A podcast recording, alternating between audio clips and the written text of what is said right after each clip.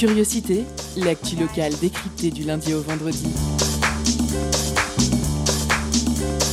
Pendant une heure, la rédaction de Prune écoute et questionne les acteurs du territoire.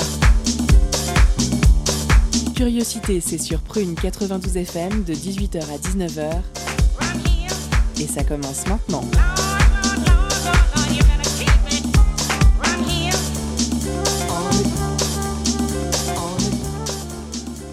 Bonjour, bonsoir, chers auditeurs et auditrices. Vous êtes sur Prune 92 FM, il est 18h, c'est l'heure de curiosité. Je suis John et je vous accueille pour votre quotidienne. Avec moi ce soir, il y a Baptiste qui nous fera l'interview. Salut Baptiste. Salut John. Euh, salut, salut. Il ne sera pas seul car Sam sera encore avec nous. Coucou Sam. Salut John. Ouais, coucou. Nous retrouvons Antoine avec sa chronique Hardcore Gaming. Salut Antoine. Et salut, salut. Euh, salut. Et Jeanne également pour là pour sa chronique. Salut Jeanne. Salut. Et évidemment, bien, sans qui l'émission n'est pas possible, notre Clément à la Réal. Et coucou Clément. Bonjour John, j'ai cru que t'allais m'oublier. Mais non, mais jamais de la vie, il est fou. Et tout de suite, c'est l'heure des éphémérides de John. Les éphémérides de John, c'est vraiment vachement bien. On apprend plein de trucs super. Les éphémérides.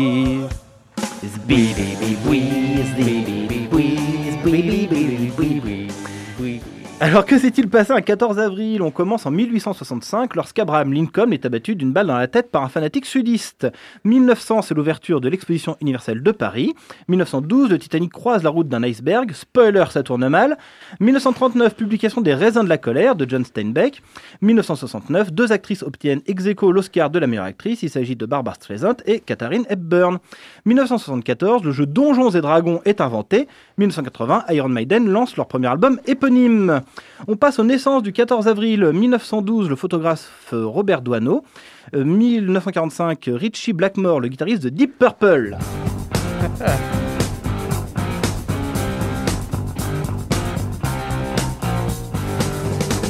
We all came out to Montreux on the lake beneath the shoreline. 1960, Frédéric Courant de C'est pas sorcier qui voulait nous dire un truc. Eh tu sais ce que j'ai appris? Les ondes électromagnétiques qu'on utilise pour faire de la radio, elles tombent pas comme ça du ciel, il faut les fabriquer. Et pour fabriquer Oui, une onde non, d'accord. électromagnétique, tu sais ce qu'on Oui, utilise? non, oui, non, on s'en fout, c'est c'est gentil, on n'a pas le temps. 1961, l'acteur écossais Robert Carlyle, que vous avez vu dans Transpotting, The Full Monty, ou encore 28 semaines plus tard. 1961 également, Brigitte Lecordier, voix légendaire du doublage. Elle a participé à tous les dessins animés des années 80 et 90, mais pas que, elle est partout. On la connaît surtout pour être la voix de Sangoku, Sangohan, euh, Oui Oui, Booba, ou plus récemment Pipoudou et les Cassos. Bref, Brigitte, un petit mot? Salut les amis Qu'est-ce qu'on fait aujourd'hui? Gymnastique, musculation, sport de combat Oui, non, rien de tout ça, on se calme, on est, on est une émission à faire, ils sont chauds hein, ce matin. Euh, 1964, c'est l'anniversaire d'une personne sans qui Baptiste ne serait pas là, sa maman. hein. Alors, Eh oui. bon, bon anniversaire Sophie. 1974, l'homme au mille et un talent, Mister Oiseau, alias Quentin Dupieux. 1987, l'humoriste Guillaume Batz. On passe au décès du 14 avril 1882, plus important génie mathématique de notre histoire, Émile Notaire, qui pourtant partait mal vu son statut de femme, hein, qui l'empêcha d'abord d'apprendre les mathématiques, puis de l'enseigner, puisqu'elle ne put le faire qu'en se faisant passer pour un homme pendant 4 ans. Elle établira pourtant un théorème qui est l'un des plus grands monuments de la pensée mathématique. 1917, le médecin Louis-Lazare Samenoff, euh, inventeur de l'espéranto.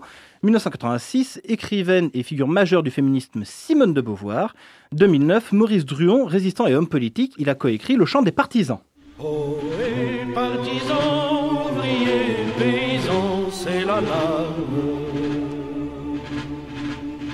Ce soir, l'ennemi connaîtra le prix du sang et des larmes. 2015, le chanteur Percy Sledge euh, interprète euh, d'un des morceaux les plus connus de la soul.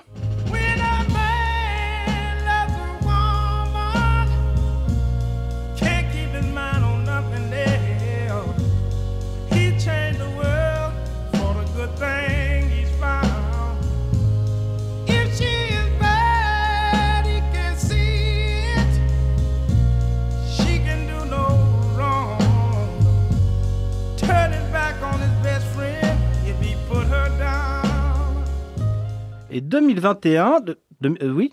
Ah oui, non, oui, exactement. Aujourd'hui, nous fêtons la mort de Bernard Madoff. Fait-on. Euh, Oui, nous fêtons. On passe à l'info classique du 14 avril. Alors, j'aurais pu vous parler de Haendel, mort le 14 avril 1759, célèbre avec son Alléluia ou sa sarabande.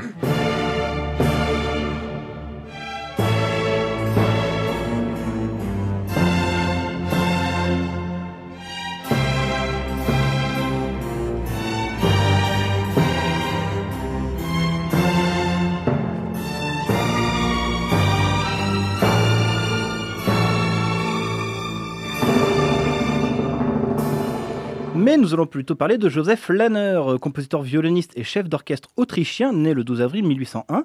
Il a participé, il a particulièrement, pardon, il est particulièrement réputé pour avoir écrit plusieurs centaines de danses pour orchestre, dont au moins 200 valses. Et oui, lorsqu'on parle de valses viennoises, on pense à la dynastie des Strauss, mais rarement à Joseph Lanner. Enfant, il compose déjà des pièces de danse. À 12 ans, il rejoint l'orchestre de son professeur. À 21 ans, il crée un quintet dans lequel il joue du violon et Strauss de l'alto. Quintet qui se transforme rapidement en un orchestre plus important, tournant dans les cabarets de Vienne. Il se sépare en mode de groupe de rock, conduisant Strauss à monter son propre orchestre. À 30 ans, il est nommé directeur de la musique de bal de la cour impériale. Il meurt le 14 avril 1843 à 42 ans. On écoute un extrait de Die Romantiker de Joseph Lehner.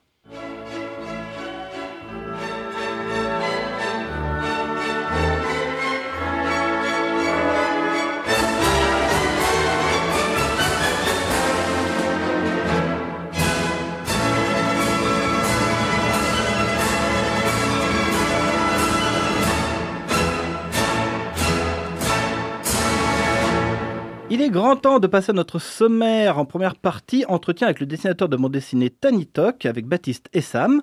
Et en deuxième partie, le retour de nos écolonautes avec Hardcore Gaming d'Antoine et la chronique de Jeanne. Sans oublier à 18h30 notre pause cadeau qui se vous fait gagner le CD de Glao. On commence tout de suite avec notre entretien. C'est tout de suite, c'est dans Curiosité. Culture, questions sociales et politiques, environnement, vie associative. On en parle maintenant dans l'entretien de curiosité.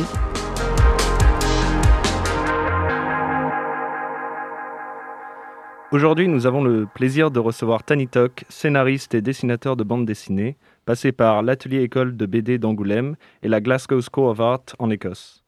Depuis la fin des années 90, il a publié près d'une dizaine de bandes dessinées, dont les plus notables sont Qui vivra verra, édition Rackham, Hamster Go en 8 jours, édition Humanoïde Associé, Bouffe, édition First Second avec CC Corbett, et plus récemment Blocknote, édi- édition de l'association. Mais- Il va mettre une branlée niveau prononciation à l'anglaise. mais aussi dans des revues Lapin, Ego comme X, Spoutnik, Mogamobo ou encore Coquelicot.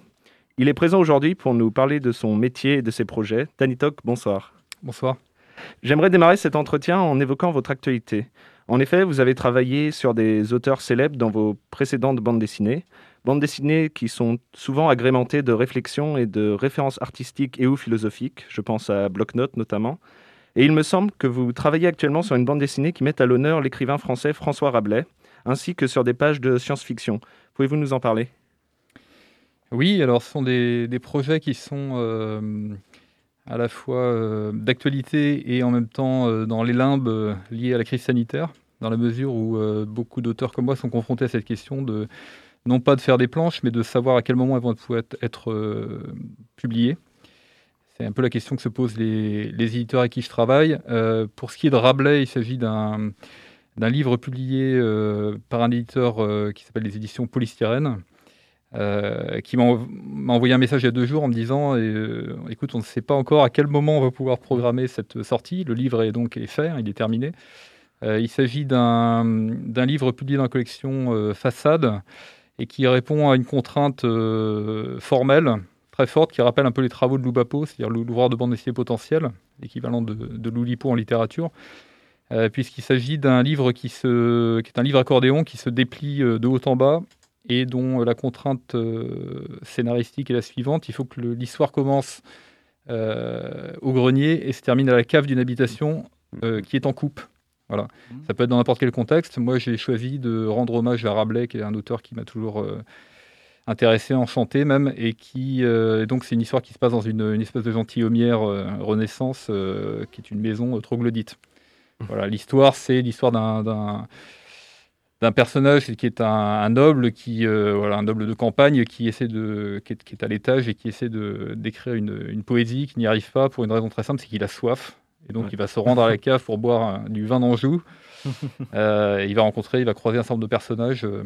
donc d'un point de vue formel chaque euh, chaque case en fait est une pièce de l'habitation Euh, voilà ça c'est le projet avec donc euh, les éditions polystyrène euh, et puis, euh, l'histoire de science-fiction euh, à laquelle vous faites référence, c'est une, histoire que je publie dans un- une anthologie qui est publiée en Inde, dans un, recueil qui, s'appelle Longform, et qui, est une, une plateforme qui permet à des jeunes auteurs indiens de, publier des histoires, donc du côté de, Calcutta, et en même temps bah, des, auteurs un peu plus chevronnés aussi de, publier. Donc j'aurai le plaisir d'être dans les les pages du prochain numéro avec euh, Emile Ferris, qui est une, une autrice américaine qui a eu le, le prix Angoulême euh, récemment, du, du meilleur album étranger. Euh, c'est une histoire de science-fiction alors qui est basée sur en fait des conversations que j'ai eues moi avec mes voisins à la campagne sur le- des enjeux environnementaux.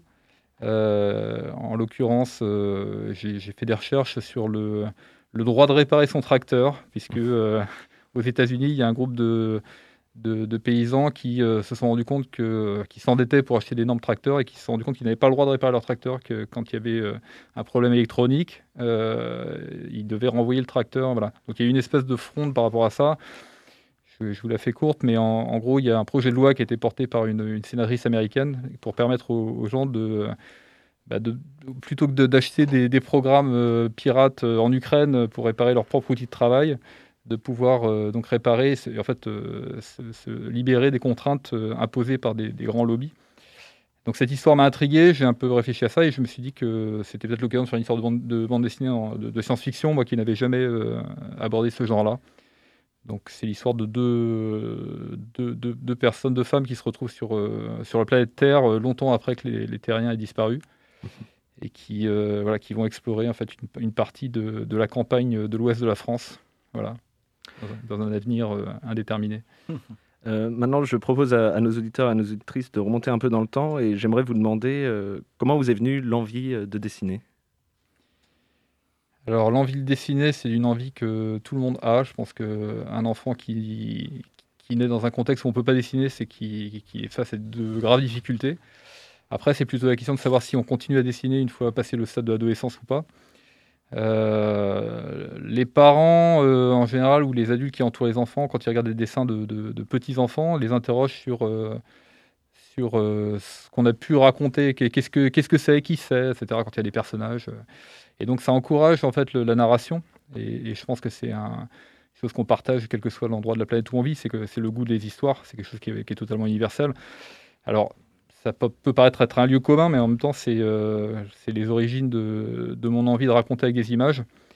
Euh, je pense aussi que le, dessin, puisque c'était votre question, euh, c'est quelque chose qui est un peu sous-estimé en France, qui n'est pas bien enseigné, c'est-à-dire qui il y a une hiérarchie en fait culturelle qui voudrait que l'écrit en France soit plus important que, l'image.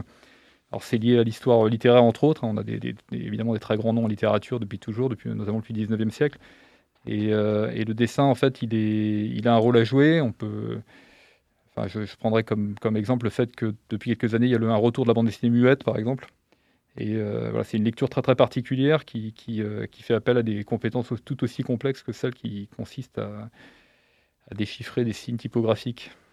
Nous avons évoqué votre passage par l'Écosse ainsi que certaines de vos publications, Bouffe notamment, édité aux États-Unis, qui retrace la vie de l'assassin d'Abraham Lincoln, euh, ce qui, comme l'a rappelé euh, John, euh, par un- un 14 avril. un hasard inattendu est arrivé un 14 avril.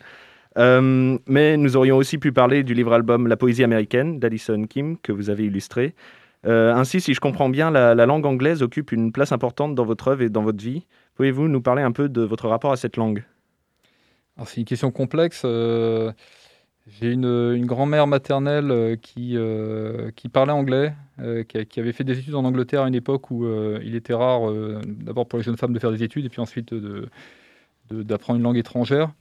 C'est plus lié. moi, j'ai choisi, pour tout vous dire, allemand en première langue quand j'étais au, collège. Donc, je n'avais pas un rapport à la langue anglaise très fort, mais il y avait quand même cette notion d'un ailleurs possible. Euh, de l'autre côté de ma famille, j'ai un, grand-père qui a vécu en, Côte d'Ivoire aussi, donc il y a, l'idée du voyage en fait derrière ça, et le fait que euh, bah, qu'une langue c'est évidemment un mode de pensée, c'est voilà. Alors euh, ensuite j'ai un peu voyagé et, c'est vrai que c'est une langue qu'occupe une qu'occupe bah, désormais une place. j'ai été étudiant en Écosse comme vous l'avez rappelé, il a fallu que je me débrouille et donc j'ai appris plutôt sur le terrain en fait en cherchant un appartement d'abord. Et je me suis rendu compte que le, la musicalité de l'accent écossais euh, me convenait mieux peut-être que, que l'accent euh, BBC ou l'accent euh, Oxford, on va dire. Vous avez participé pendant plusieurs années au Festival international de la bande dessinée d'Angoulême. Euh, Qu'est-ce que ces expériences vous ont apporté en termes d'échanges et de rencontres, que cela soit avec vos collègues ou avec le public? Alors avec mes collègues, euh, c'est un complément, enfin une prolonga- un prolongement en fait de, de ce que j'ai pu vivre en tant qu'étudiant, parce que je- je- que j'étais étudiant à Angoulême, donc j'avais déjà euh, euh, ce réseau-là qui, en fait, euh, j'ai eu la chance d'être étudiant avec des, gens qui sont devenus des, auteurs de premier plan. Je pense à, François Hérol, à David Prudhomme, à Troops. euh, on était dans la même année, donc il y avait, tout un, vivier qui était extrêmement stimulant. Angoulême, pour moi, c'est un, bah, c'est un rendez-vous professionnel avant tout. C'est là que on n'en parle pas beaucoup dans, le public, mais il y a aussi le, marché des droits étrangers. Enfin, c'est un- c'est le, festival le plus prestigieux au monde, même si c'est pas le seul. Donc c'est, bah, j'essaie d'y aller tous les ans. Alors il se trouve que là, qu'il avait été repoussé puis qu'il est euh, désormais annulé. Euh, en même temps, je saisis, l'occasion de dire que euh, ce festival, il a servi aussi de, de- d'enjeu d'une certaine manière, puisque la situation des auteurs en France est assez catastrophique.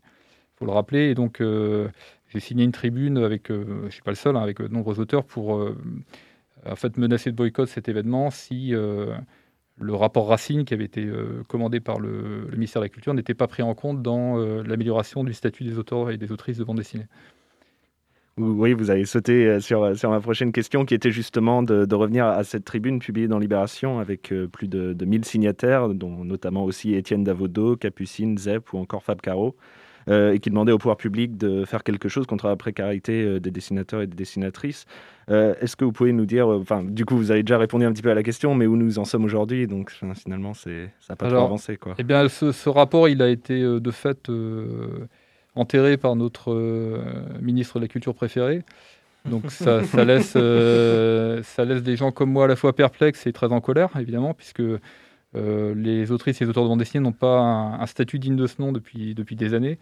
Euh, Il y a une réforme avec la GESA, qui maintenant, euh, c'est-à-dire l'association de gestion de la sécurité sociale des auteurs, pardon, qui, qui ne fonctionne pas bien. Il y a un statut qui est extrêmement précaire avec euh, 20% de la profession qui est sous le seuil de pauvreté. Et tout ça est lié à un contexte plus général, je dirais économique, c'est-à-dire un, système de publication, notamment chez les, grands éditeurs, qui, euh, qui est un système économique qui a prouvé que, euh, bah, qu'il ne fonctionnait pas. On est dans une surproduction, ce qui est complètement paradoxal. Donc moi, je discute avec des libraires qui n'ont pas le temps de lire les livres qui sont censés euh, défendre auprès du public. Et puis, euh, euh, alors c'est difficile à résumer, mais on, est, euh, on est précarisé dans le sens où on, on gagne moins d'argent qu'on gagnait déjà à l'avance, ce qui n'était pas énorme. Il y a euh, à peu près 5000 livres qui paraissent par an, alors qu'il y a, a une vingtaine d'années, il y en avait, il y en avait 500. Donc c'est des livres qui ne sont pas bien faits, qui ne sont pas bien suivis. Euh, ça pose plein de questions à la fois d'ordre esthétique par rapport au directeur de collection. Et, euh, moi, je, tends à privilégier euh, des éditeurs dits indépendants, puisque je pense qu'il faut faire moins et mieux. Et euh, j'attends d'un éditeur qui fasse un, un, rapport critique à mon travail, c'est-à-dire qu'il puisse me renvoyer la balle euh, de manière à ce que le bouquin soit le plus réussi possible. Vous parliez euh, tout à l'heure de l'éducation au dessin et de comment le, dessin, euh, euh, où il y a un âge où finalement tout, tout, tout, se, tout se coupe, tout, se décide. Je vous propose maintenant d'écouter un extrait de la radioscopie de Roland Topor au micro de Jacques Chancel. C'est une archive INA France Inter du 1er mars 1976. Le dessin qu'on fait à l'école n'a rien à voir avec le dessin. C'est plutôt, on apprend, enfin on apprenait, je sais pas très bien comment c'est, mais je crois que ça n'a pas tellement changé. On apprend en fait à faire des plâtres, les ombres, etc. Choses qui n'ont rien à voir avec le dessin. Ça dégoûte du dessin en fait. Ça donne l'impression que le dessin, euh, pour savoir dessiner, il faut savoir dessiner comme les autres. Or, euh, moi je pense que le dessin c'est précisément, précisément le contraire. C'est que pour savoir dessiner, il faut dessiner comme soi. Euh, comme on a envie de dessiner. Il y, a des, ressemblances, il y a des accointances avec d'autres gens, mais dessiner comme les autres, c'est le, plus grand piège qu'on puisse donner à l'esprit des gens. Je crois que c'est pour ça que quand ils commencent à grandir, les, enfants dessinent tous, savent tous dessiner. Quand ils deviennent grands, ils disent je sais pas dessiner. Et, je pense que s'ils si, ils pensent vraiment qu'ils savent pas dessiner, c'est parce qu'ils ont d'abord de pas dessiner comme les autres, et ensuite ils pensent que ça ne vaut pas la peine puisque ça ne vaudra rien, ça ne coûtera rien. Euh, assez vite, euh, bon, je me suis aperçu que ce que j'essayais de faire, par exemple, euh, était peut-être très bien. Les gens que j'admirais, j'essayais de faire pareil. Mais, mais heureusement, d'ailleurs, c'était raté parce qu'il y avait une malhabilité. Et finalement, la différence, c'était moi. Alors j'ai pris petit à petit la résolution de la cultiver parce que finalement, je préfère me battre sur mon terrain que sur celui des autres. Nous venons d'écouter la, voix de Roland Topor. Une dernière question me vient à l'esprit avant de laisser la parole à Baptiste pour euh, la seconde partie de cet entretien.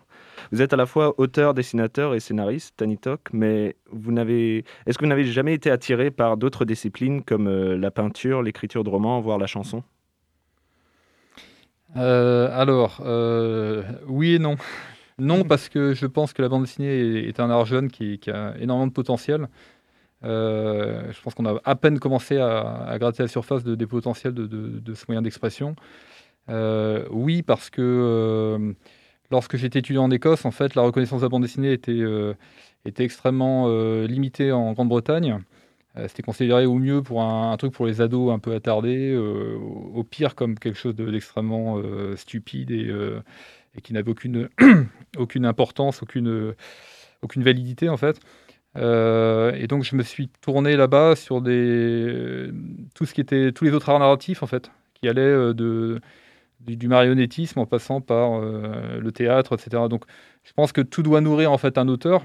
Il ne s'agit pas d'avoir un serpent qui se mord la queue et d'être de lire de la bande dessinée parce qu'on est auteur de BD, mais ça n'importe quel créateur. Enfin, Topor est un très bon exemple de ça. C'est quelqu'un qui, a énormément de cordes à son arc. Euh, bon, j'ai, euh, il m'est arrivé de, chercher à, à- travailler dans, d'autres formes, mais fondamentalement, ce qui, est, ce qui, euh, ce qui moi me, je dirais, me rend heureux, tout simplement, c'est, effectivement de ce mystère en fait qu'il y a dans le, fait que, vous allez offrir à un lecteur euh, une série d'images et que c'est lui qui va faire le lien en fait. Donc euh, c'est aussi une forme de respect par rapport au lecteur, c'est-à-dire de prendre potentiel pour, pour quelqu'un qui est euh, qui a ce potentiel d'intelligence, cette sensibilité, et lui faire confiance. Et moi je revendique personnellement en tant qu'auteur le fait de pouvoir aussi euh, perdre le lecteur, pas simplement le guider. Je pense que quelqu'un comme Hergé par exemple a l'obsession de la, lisibilité. Moi, je pense, alors c'est à, mes risques et périls, j'ai envie de dire, mais je pense qu'il y a un plaisir à se perdre dans une bande dessinée de la même manière qu'on peut se perdre dans une forêt, par exemple. Comment, pardon. Comment pourriez-vous décrire votre travail et quels sont les sujets qui vous inspirent et qui vous tiennent le plus à cœur? Alors, euh, dans la forme, euh, et ça, rejoint un peu la, remarque sur le dessin que faisait Topor, c'est que moi, je travaille euh, énormément d'après-observation. Je pense que dessiner, c'est avant tout regarder. Et donc après, c'est partager ce regard, ce qu'on va appeler le réel, du, réel au, lecteur. Après, sur le, mes préoccupations en tant que scénariste, je travaille de manière à la fois consciente et inconsciente, comme, je pense beaucoup de beaucoup d'auteurs. Je vais collectionner des choses qui, m'attirent et je vais pas intellectualiser, je ne sais pas trop pourquoi. Et puis au bout d'un moment, euh, je vais mettre en relation des choses que j'ai euh, accumulées, euh, des lectures, des, trouvailles. Il y, a une- part de hasard en fait. Et puis une fois que ces choses se, rencontrent, ça crée des étincelles, ça se cristallise et ça crée en fait un, scénario potentiellement. Donc je fonctionne beaucoup comme ça. Donc c'est en fait c'est un travail de dilettante mais mais euh, bosseur quoi. C'est une forme de et je pense euh, enfin je, repense à Topor tout à l'heure voilà quelqu'un qui était euh, un flâneur mais qui travaillait co- comme une bête quoi. Il y a une espèce de paradoxe entre une forme de paresse qui donne une une disponibilité disons aux idées Mm. et en même temps on sait très bien que c'est un travail qui euh, c'est pour ça qu'il est, mal rémunéré d'ailleurs qui, qui est extrêmement chronophage. Donc c'est c'est essayer de trouver un équilibre entre les deux. Après sur les thématiques avec le recul quand je regarde euh, quand il m'arrive de participer à une expo, par exemple, euh, ce qui me frappe, c'est que j'ai, euh, je pense, une obsession pour le 19e siècle. Alors, je ne saurais pas expliquer pourquoi, mais euh, je- peut-être parce que c'est une, une période qui a, qui a fondé la nôtre, en fait. Euh, Quelle est l'origine de votre pseudo Tanitok et comment, pourquoi avoir choisi celui-ci? Alors, euh, il y a une raison euh, un peu évidente, c'est que j'ai un frère qui, qui est aussi auteur de bande dessinée, qui s'appelle Morvandio, qui est dessinateur de presse également. Donc, c'était pas mal d'avoir euh, chacun un pseudonyme euh, pour se distinguer, de ne pas euh, préempter le nom de famille. Donc, ça, c'est une, une première raison. Et puis, l'autre raison, bah, j'ai envie de d'envoyer vos, vos auditrices et vos auditeurs à mon site internet, si je peux me permettre, puisque j'ai pris le temps de, de- de faire une, toute une explication. euh, d'étymologiste autoproclamé pour justifier ce- cet étrange nom. Oui, d'ailleurs, euh, site internet tanitok.jindo.com. C'est cela ça, oui, tanitalk.fr, on, on le retrouve aussi. On le trouve aussi. Ouais. Bon, bah, très bien. C'est plus simple. Parfait. Euh, merci beaucoup, euh, Tanitok, pour euh, Merci cet entretien. Merci beaucoup, Sam et Baptiste euh, également. Euh, nous allons passer au reste de notre émission avec en deuxième partie euh, les écolonautes. Mais tout de suite, c'est l'heure de la chronique d'Antoine.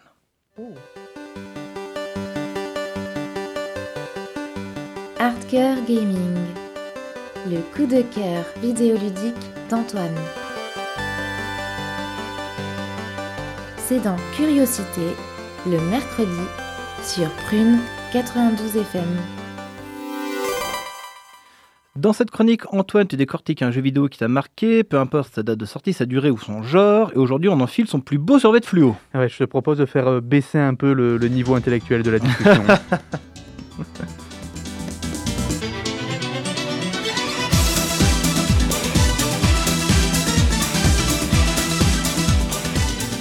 Vas-y, baisse, baisse, baisse, baisse un peu, tu, un peu sais- plus. tu sens qu'on va s'amuser? Est-ce que Ah, tu je- sens qu'on va s'amuser là? Euh, bah, voilà, Je profite que Gabi n'est pas là pour faire son billet d'humeur pour euh, offrir bah, ma dose de pugilat moi aussi. Alors John, est-ce que tu possédais une Mega Drive dans ta folle jeunesse? Alors, la Mega Drive, non. Non, la Ah. Master System, mais pas la Mega Drive. Ah, voilà, donc tu n'as pas pu jouer à la série des Streets of Rage? Si, mais chez un copain. Chez un copain, voilà, forcément. Donc voilà, Streets of Rage, c'est trois jeux sortis entre 91 et 94 qui sont devenus bah, une référence dans le genre dit du beat'em up ou beat'em all, selon qu'on soit français ou américain. Je n'ai toujours pas compris la logique, mais voilà. Non. Donc le principe d'un d'un beat'em all, c'est archi basique. On est un un ou une pro de la bagarre qui va exercer son talent contre des hordes d'ennemis, progressant jusqu'à un boss. Le genre, c'était très populaire dans les années 90. On en trouve quand même beaucoup moins maintenant.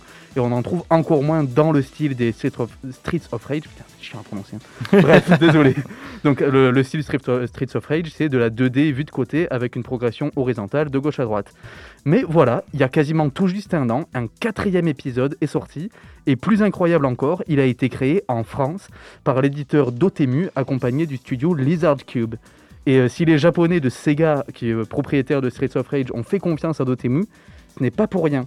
Ça fait des années que l'éditeur français s'acharne à donner une seconde vie au jeu des années 90. Alors au début, il faisait le simple portage, c'est-à-dire sortir le jeu sur PC, téléphone ou autre, sans le modifier. On a eu euh, plein de Final Fantasy, du premier au sixième, les Metal Slug, R-Type, plein de licences qui sont assez cultes mais assez vieilles.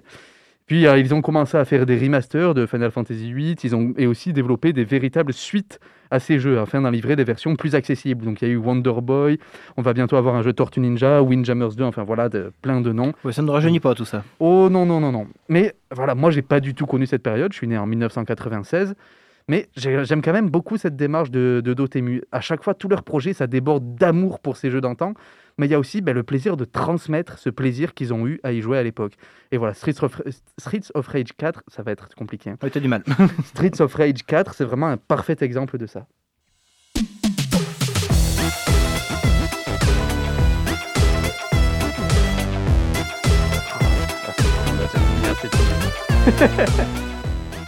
Bref, il y a un respect énorme pour la série qui est évident. Il y a un milliard de références aux anciens jeux, parfois très pointus, que j'ai vu grâce à des, des, des personnes qui, euh, qui le faisaient des remarquer. spécialisés, quoi. Voilà, Voilà, c'est ça, des sites spécialisés, des vidéos YouTube, euh, des, les- des- des vidéos des développeurs qui des fois expliquaient eux-mêmes certaines références. Bref, voilà, le style du jeu c'est exactement le même, mais tout a été modernisé. Alors les graphismes, évidemment, le son, évidemment, la, la Mega Drive n'est pas connue pour être une console euh, très performante niveau sonore, même si la musique était quand même très très très très, très poussée.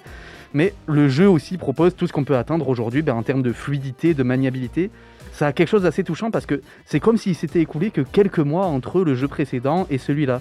La transition se fait tout en douceur, en même temps, ben, ça reste encore assez fun pour pas être uniquement dans un trip euh, rétro. Et la musique a l'air euh, d'être dans le, dans le même esprit, si Dans, je puis dans dire. le même esprit, totalement. C'est euh, parce qu'en fait, c'est ça le plus gros héritage de Streets of Rage. Bah, c'est la musique. Ça a été un des premiers jeux à s'inspirer de la musique techno. Et la BO des jeux est très vite devenue culte. Elle est citée par des gens comme Parawan, par Tequila Tex ou des gens comme ça. Donc bref, fallait pas se louper.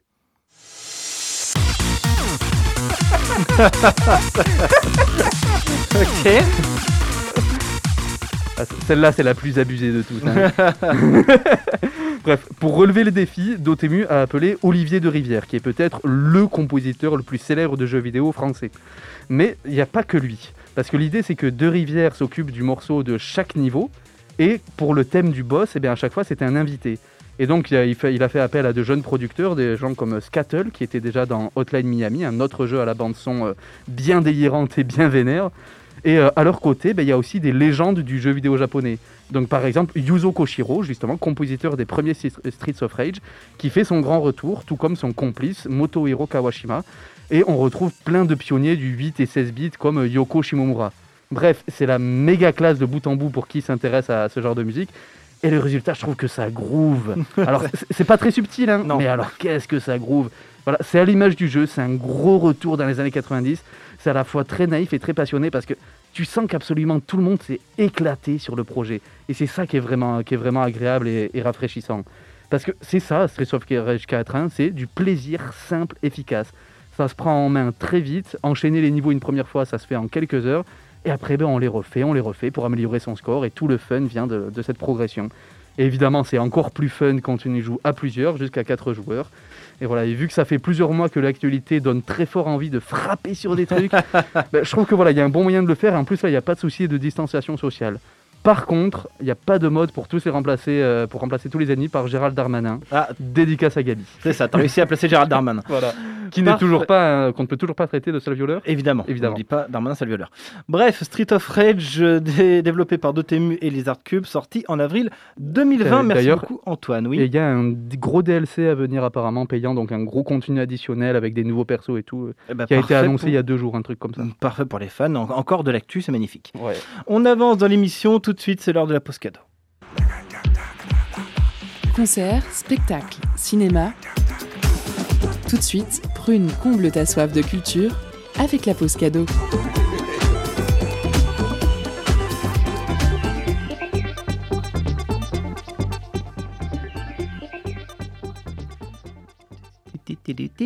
Ce soir, Prune nous fait gagner des CD du duo électro-tribal français Glao. L'album intitulé Flow est hypnotique, subtil et mélange sauvage, savage, savamment plutôt électronique, accords de guitare, voix, percussion dans un tout énigmatique. Pour remporter votre cadeau, envoyez-nous le mot spirale en message direct sur l'Instagram de Radio Prune et soyez le plus rapide.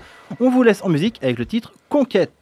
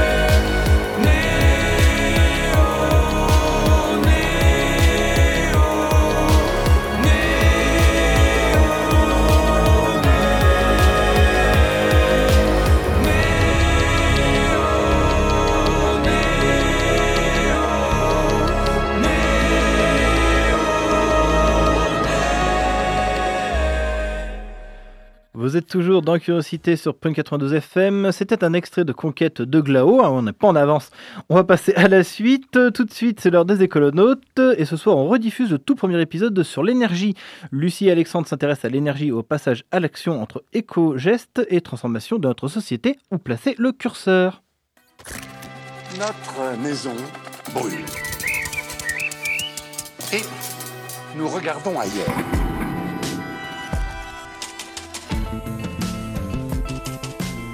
Tous les 15 jours, les écolonautes vous entraînent à la découverte d'une thématique liée à l'environnement. Et pour cette première, c'est le nerf de la guerre qui nous intéresse, l'énergie. Car sans énergie, pas de nourriture, pas de chauffage, pas de déplacement, pas de service de secours, pas de loisirs, ni de travail. L'énergie occupe une place de choix dans la transition écologique de notre société et nos modes de vie. Sans énergie, pas d'activité possible donc. D'ailleurs, le monde d'aujourd'hui est en très grande partie façonné par les énergies fossiles. Mais concrètement, qu'est-ce que l'énergie?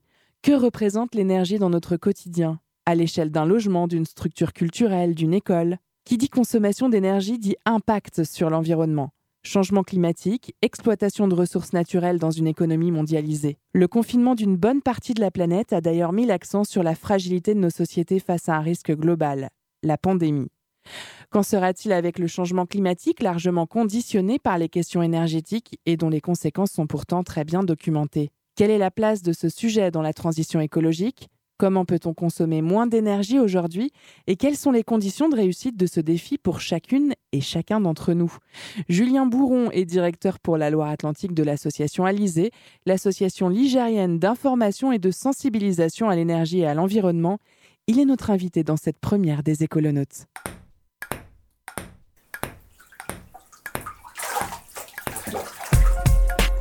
Chiffres, données, mise au point, il pose le décor sur la place de l'énergie dans la transition écologique. C'est Alexandre, notre écolonaute, avec le premier ping-pong des voyageurs. Salut Alexandre. Salut Lucie. Quel est le lien entre les énergies fossiles et le changement climatique? C'est un lien de cause à effet. Euh, on se rend compte aujourd'hui que le réchauffement climatique il est dû aux émissions de gaz à effet de serre. Et ça, c'est prouvé par le groupe euh, intergouvernemental d'experts pour le climat, le GIEC, qui, dans, sa, dans la conclusion de son cinquième rapport, a clairement établi ce lien de, cause à effet. Après, dans ce même rapport, on va se rendre compte que euh, les diverses sources d'émissions de gaz à effet de serre sont listées. Et la première, c'est les énergies fossiles, donc euh, le charbon, le gaz naturel, le pétrole, et c'est trois quarts des émissions mondiales. Et euh, voilà, donc pour être complet, pour terminer, on peut citer les autres sources des émissions de gaz à effet de serre. hein. Il y a le changement d'occupation des sols, donc en gros, c'est quand on artificialise des terres agricoles, par exemple, ou encore d'autres procédés industriels qui viennent compléter le quart des, des autres émissions. Et on en est où euh, concrètement du réchauffement climatique? Alors, on mesure déjà un degré supplémentaire à l'échelle de la planète. Ça par chauffe. rapport, euh, ça chauffe, ça chauffe, et c'est que le début, puisque ça, c'est par rapport euh, au début de l'ère industrielle. Donc, on les voit tous, hein, les conséquences concrètes, ça apparaît de plus en plus dans les, dans les actualités. Alors là, je ne détaille pas parce que je pense que ça méritera un sujet complet pour une autre émission des, des écolonautes. Mais du coup, pour en revenir à la question, aujourd'hui, on observe une dynamique d'émissions de gaz à effet de serre très préoccupante. Et ça se réchauffe donc, et quand Trump dit euh, ça va se refroidir, bon, on a. Mais on peut rire. Et, euh, et sans trop de soucis, euh, l'avenir lui donnera tort. Et donc sur cette dynamique d'émissions de, de gaz à effet de serre euh, très préoccupante, il faut savoir qu'aujourd'hui, on, prend la direction du, du scénario euh, dit pessimiste du GIEC, qui va nous conduire à un réchauffement climatique ou qui pourrait nous conduire à un réchauffement supérieur à, de 5,5 degrés à horizon 2100. Si vous vous souvenez, l'accord de Paris, qui a été adopté lors de la COP 21 en 2015, a quand même posé l'ambition de limiter ce réchauffement à 2 degrés et même, il nous invitait en fait à poursuivre les efforts pour limiter l'augmentation à 1,5 euh, degré. Et comment on fait pour pas être trop déprimé là, Alexandre? Eh ben, on va être dans l'action. Euh, Donc tout à l'heure, on aura un invité qui va nous parler de, de, de leviers euh, concrets d'action. Et en tout cas, ce qui est intéressant, c'est que on est quand même assez clair sur les efforts qu'il faudrait fournir. Et donc, on sait, par exemple, que pour atteindre ces objectifs de la COP 21, il faudrait qu'on arrive à atteindre la neutralité carbone à horizon 2050. Et en fait, la neutralité carbone, c'est l'équilibre entre les émissions de gaz à effet de serre et l'absorption de carbone. Et pourquoi on doit consommer moins d'énergie donc? Si les énergies fossiles sont polluantes, il ne suffit pas de les remplacer par des énergies vertes. L'équation fonctionne si, collectivement et individuellement, on est capable d'agir sur deux choses. Sur notre comportement, c'est-à-dire définir nos besoins essentiels en énergie et privilégier des actions et des activités sobres. Quelques exemples. réaliser des éco-gestes à la maison ou au bureau, comme éteindre la lumière, bien régler son chauffage, ou alors choisir des destinations de vacances qui ne nécessitent pas de prendre l'avion ou d'éviter d'être seul dans sa voiture. Donc ça, c'est très important, c'est le volet comportemental. Et le deuxième volet, c'est que quand on a un besoin énergétique euh, et besoin d'une technologie, il faut utiliser celle qui est la moins consommatrice, et on appelle ça l'efficacité énergétique. Toujours dans ces exemples, dans la lignée des exemples que je viens de donner, ça serait euh, choisir une ampoule ou un système de chauffage performant. Et si je dois utiliser une voiture, parce que ça arrive, on n'a pas le choix, en prendre une qui minimise son impact. Donc la bonne nouvelle, cette équation a été estimée possible plusieurs fois, sans rupture technologique, économique ou sociétale. Par contre, elle apporte son lot de changements, et changer, ce n'est pas facile. Réaliser des éco-gestes à la maison, éteindre la lumière, bien régler son chauffage, choisir des destinations de vacances ne nécessitant pas de prendre l'avion, choisir une ampoule ou système de chauffage performant. Ok, c'est bien, certes. Mais est-ce qu'il y a des éco-gestes plus significatifs qui ont plus d'impact sur la préservation des ressources et la baisse des émissions de CO2 Pour que ça soit clair, il y a éco-gestes et on va dire actions individuelles au sens large. Quand on dit éco-gestes, on pense aux actions du quotidien qui demandent peu ou pas d'efforts, comme ceux que j'ai cités en partie tout à l'heure. Et puis, il va aussi y avoir des actions du ressort des individus qui vont demander des changements plus ambitieux. Si je décide de devenir végétarien, si je décide de faire systématiquement du covoiturage, par exemple, ça va me demander quand même plus d'efforts. Ça va être un vrai changement de comportement sur du long terme. Et puis, encore des actions qui, elles, vont nécessiter des investissements, isoler son logement, changer de véhicule, où là, on est donc encore sur un autre, un autre niveau d'action. Donc, carbone 4, un bureau d'études a fait le calcul dans une publication intitulée Faire sa part Point d'interrogation. Toutes ces actions permettraient d'atteindre près de la moitié de l'objectif de la COP 21. Il faut que tout le monde soit mobilisé.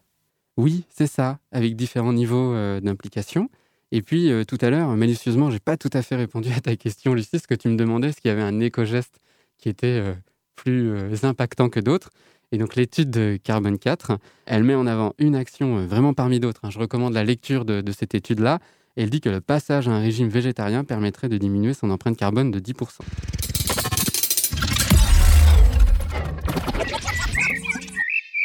Sensibilisation, éducation, accompagnement, conseil et formation, ce sont les objectifs et les actions de l'association Alizé créée en 1991.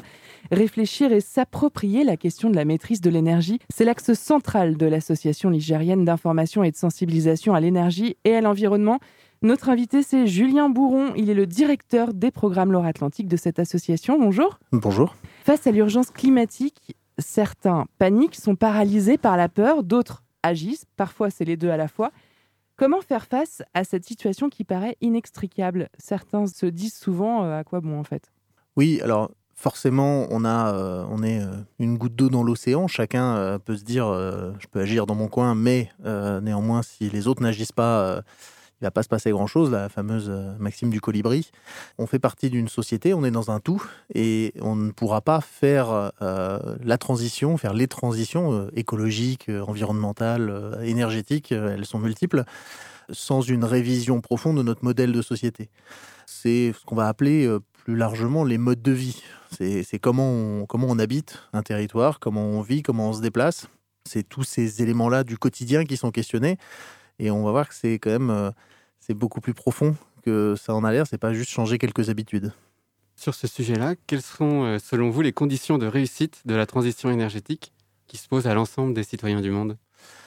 Bah, selon nous, notre expérience, alors euh, c'est à la fois euh, travail de depuis 1991 sur les territoires, également en lien avec les, les collectivités dans des programmes de recherche-action. Nous, ce qu'on constate aujourd'hui, c'est que la transition, elle sera locale ou elle ne sera pas.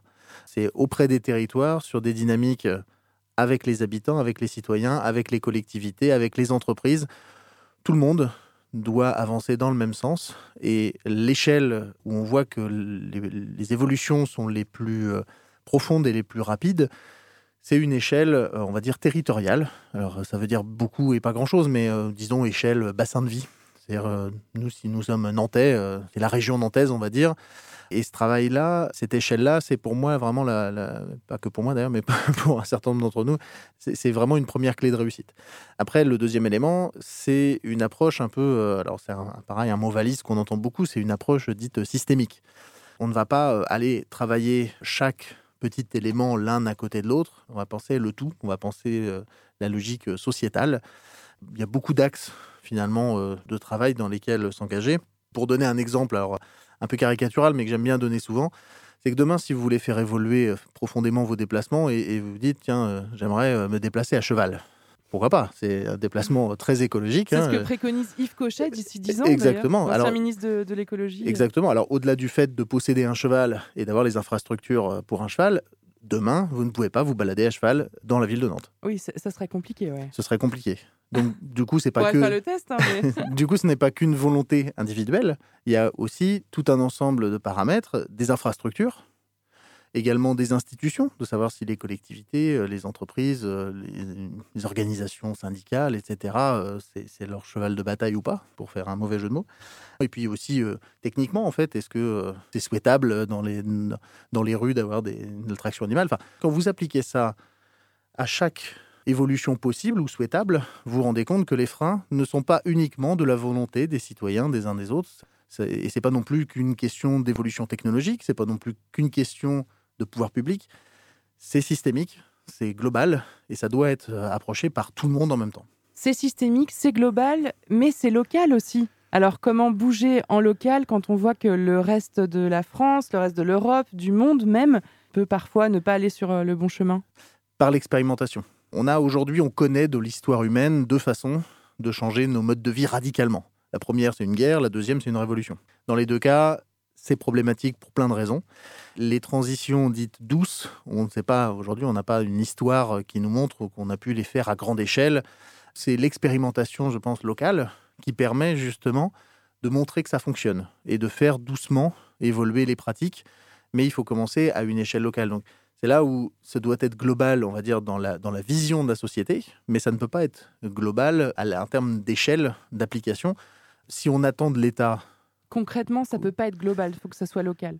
il faut que ce soit local, euh, évidemment, mais il faut que ce soit. euh, alors, le sens global, euh, c'est pas forcément dans, sa, dans sa fonction géographique, il faut que ce soit global au sens systémique. Et il faut qu'on on pense à tous les axes, justement, d'implication que ça a. En Euh, local.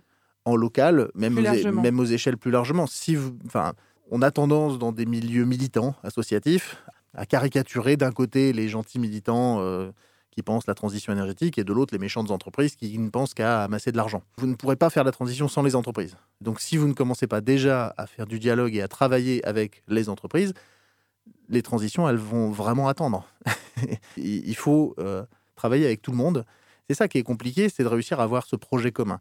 Le local, il a justement cet intérêt qu'on peut trouver des points de convergence, des intérêts communs qui vont être euh, plus facilement euh, euh, appréciables et, et- et plus facilement être, euh, être mis en œuvre. Donc, ce qui est assez intéressant, c'est que là, c'est notre première émission et qu'on a envie d'explorer toute cette complexité à travers les nombreuses émissions qu'on aura des écolonautes. On entend bien l'approche systémique, on entend bien euh, le côté local. Si vous voulez bien, Monsieur Bourron, on aimerait revenir un petit peu plus sur le- ce que les personnes peuvent faire aussi, qui peuvent peut-être permettre à la mise en place d'expérimentations. Et on va revenir avec une question très concrète.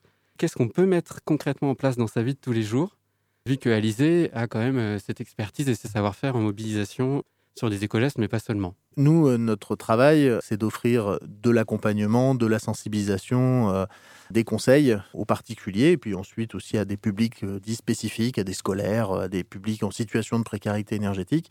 Ces accompagnements-là, ils sont souvent de deux natures. Il y a une nature un peu plus sociale. Comment je fais mettre en action des personnes? Il suffit pas de dire ce qu'il faut faire pour que ce soit fait. Je pense qu'il n'y en est pas loin des 100% des fumeurs qui savent que fumer est dangereux pour la santé, mais pour autant ils fument. Cette manière justement d'approcher les choses et comment finalement on donne envie de rentrer euh, là-dedans. Donc nous, on travaille sur, sur des questions, sur des défis par exemple, sur, sur des manières ludiques en fait d'approcher euh, les questions de transition. Il ne faut pas que ce soit une contrainte. Si ça devient une contrainte, euh, ça va pas marcher. Et puis on a de l'apport plus technique, donc de savoir demain, si vous dites, bah tiens, finalement, est-ce que c'est plus écologique d'avoir un lave-vaisselle ou de faire la vaisselle à la main? Je me questionne, je sais pas, et donc pour le coup, ma pratique, je sais pas comment la faire évoluer. Donc nous, on va amener aussi ces éléments-là avec euh, des éléments de compréhension. Notre cœur de savoir, c'est aussi de vulgariser, c'est d'être capable justement de donner de l'information calibrée pour notre interlocuteur. Des ingénieurs nous appellent hein, et ont un niveau te- technique très élevé sur l'énergie pour avoir du conseil. Et puis on peut aussi avoir euh, une petite mamie de 80 ans qui ne sait pas trop quoi faire avec euh, son logement ou son chauffage. Et donc, pour le coup, nous, on s'adapte euh, en fonction euh, de notre public. L'idée, c'est aussi de toucher tous les publics, parce que prêcher des convaincus, c'est bien. Essayer de toucher tout le monde, c'est mieux peut-être? Essayer de toucher tout le monde, c'est évidemment mieux. Après, euh, forcément, dans une démarche de sensibilisation, d'accompagnement, d'abord travailler avec ceux qui veulent travailler avec nous. C'est-à-dire que euh, n'a pas forcément euh, aujourd'hui une, une capacité à embarquer très largement tout le monde. Peu savent le faire de toute façon, et puis c'est souvent des moyens euh, très très très conséquents qu'on n'a pas. Donc on va d'abord commencer avec ceux qui veulent faire. Et c'est déjà bien parce que on se rend compte aussi que quand on n'a pas forcément les réponses à nos questions, quand on n'a pas euh, un axe euh, finalement de, de- de travail sur lequel s'engager, bah, des fois on, on perd patience, on en a marre et on ne le fait pas alors qu'on avait envie de faire en premier lieu. Donc déjà, si on arrive à Mhm. embarquer tout cela, c'est déjà énorme. Après, évidemment, il faut aller travailler aussi et surtout avec ceux qui ne font pas aujourd'hui, mais ceux-là n'ont pas forcément vocation à, avoir du conseil technique. Il faut déjà qu'ils aient la motivation. C'est d'autres leviers, c'est d'autres ressources, c'est une autre façon de travailler.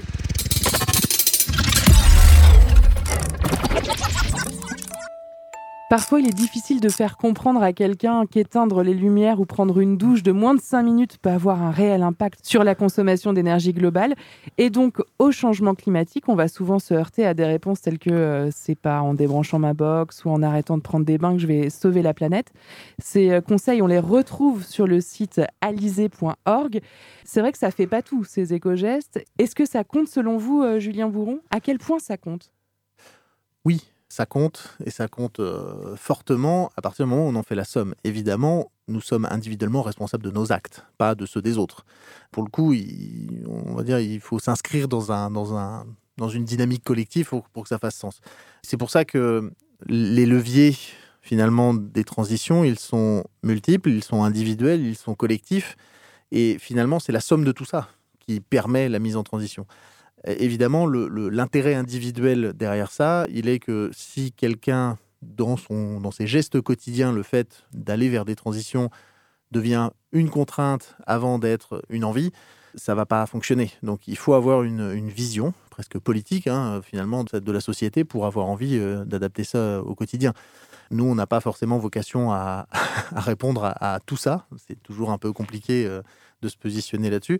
Par contre, on est encore un coup capable de pouvoir répondre euh, aux questions euh, que les uns et les autres se posent pour se mettre en transition. C'est pas nous qui allons changer le monde. Et finalement, nous, à l'Élysée, on, se considère un peu comme tous les citoyens dont vous parlez. bah, on fait notre part, tout simplement. J'aimerais revenir sur ce que vous avez dit sur l'aspect collectif, sur l'aspect différente mobilisation des, publics. Est-ce que d'après vous, euh, il y a quelque chose qui est central pour donner envie d'agir? S'il y a des formes de mobilisation qui sont plus efficaces? Vous avez dit hein, le, le- le collectif, vous avez parlé du défi, mais sans, pouvoir encore mieux, l'expliciter. Ça, c'est quelque chose qui, fonctionne bien peut-être? Pour moi, il y a deux natures de leviers. Il y a des leviers, euh, conscients, euh, c'est-à-dire que si on attire les personnes vers les transitions uniquement sur de l'intérêt euh, collectif environnemental, ça va pas non plus fonctionner. Nous, on sait que sur nos défis, les personnes vont y gagner aussi un intérêt financier, vont y gagner en confort. Donc ça, c'est des leviers, on en est conscient et on sait qu'on peut gagner quelque chose. Et il y a des leviers assez inconscients. Nous sommes des animaux sociaux et on répond à, des normes sociales, à des codes de fonctionnement.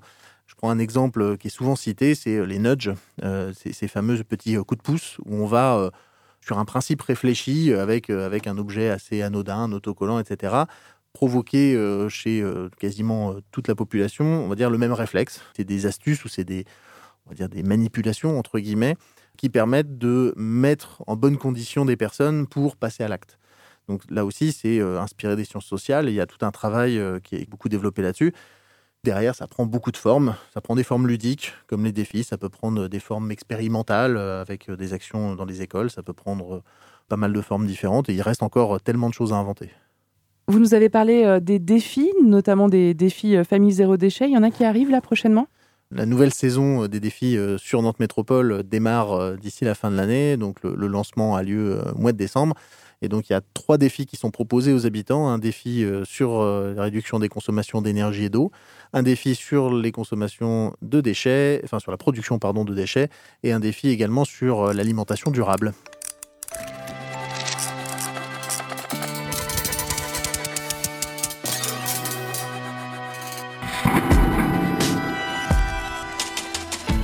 Julien Bourron, directeur des programmes de l'association Alizé, était notre invité dans ce premier épisode des Écolonautes. Pour en savoir plus sur votre consommation énergétique et pour participer au défi Famille à énergie positive, surveillez l'actu de l'association Alizé ou de Nantes Métropole afin d'en savoir plus sur ces défis, les délais et les modalités d'inscription. Lorsque l'on a une intention d'agir, la participation au défi Famille à énergie positive permet de se raccrocher à du concret et d'être plus efficace dans sa transition énergétique. Et ce type de dynamique ludique et instructive peut aider à changer son comportement, notamment en ce qui concerne la consommation énergétique. Quant aux espaces Info Énergie de Nantes et de Saint-Nazaire, ils sont gérés par l'association Alizé. Les EIE, les espaces Info Énergie, vous permettent en tant que particulier de bénéficier de conseils gratuits dans la rénovation, la construction et l'isolation de votre logement notamment. Les écolonautes reviennent pour vous éclairer sur la transition énergétique pour un second épisode dédié cette fois aux énergies renouvelables. C'est sur Prune, dans Curiosité, le mercredi à partir de 17h et c'est dans deux semaines.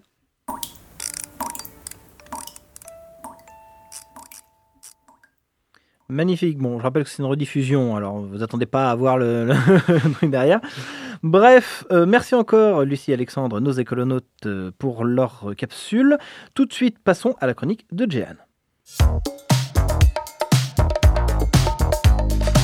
Étonnante, perspicace, amusante, actuelle, les chroniques de curiosité.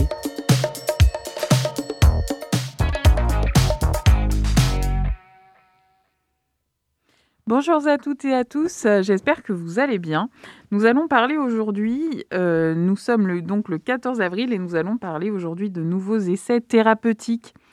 Et oui, le cannabis thérapeutique débute. Magnifique. En effet, euh, Olivier Véran, notre ministre de la Santé, a lancé les premières expérimentations du cannabis médical en France. C'était un de mes engagements de médecin, a-t-il déclaré sur Twitter. Je l'ai porté à l'Assemblée nationale en tant que député et je suis fier de l'annoncer en tant que ministre. La France expérimente l'usage médical du cannabis. Alors pour quelle maladie et pour quels patients Pour 3000 patients souffrant de maladies graves selon le monde, épilepsie, douleurs neuropathiques, sclérose en plaques, ils seront traités pendant deux ans avec du cannabis thérapeutique sous forme d'huile, de gélules ou de fleurs séchées par inhalation après vaporisation. Le cannabis à fumer ne sera pas disponible dans ce protocole. Dans un, dans un cadre très contrôlé et limité.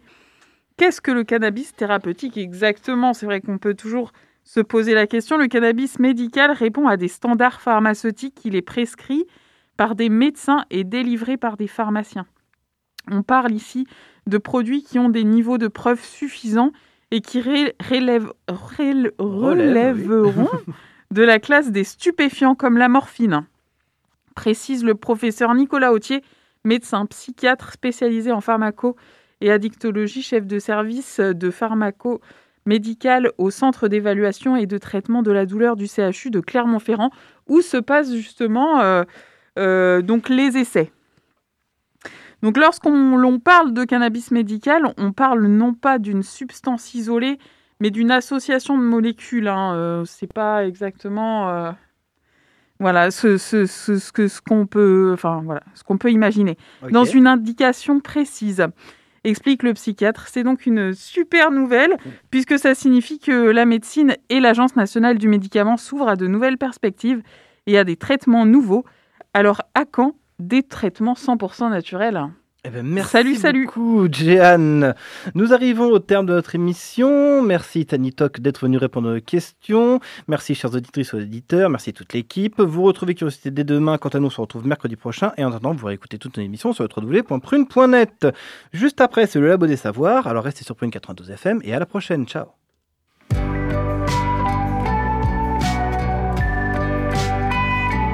Pour écouter ou réécouter Curiosité, rendez-vous sur le www.prune.net.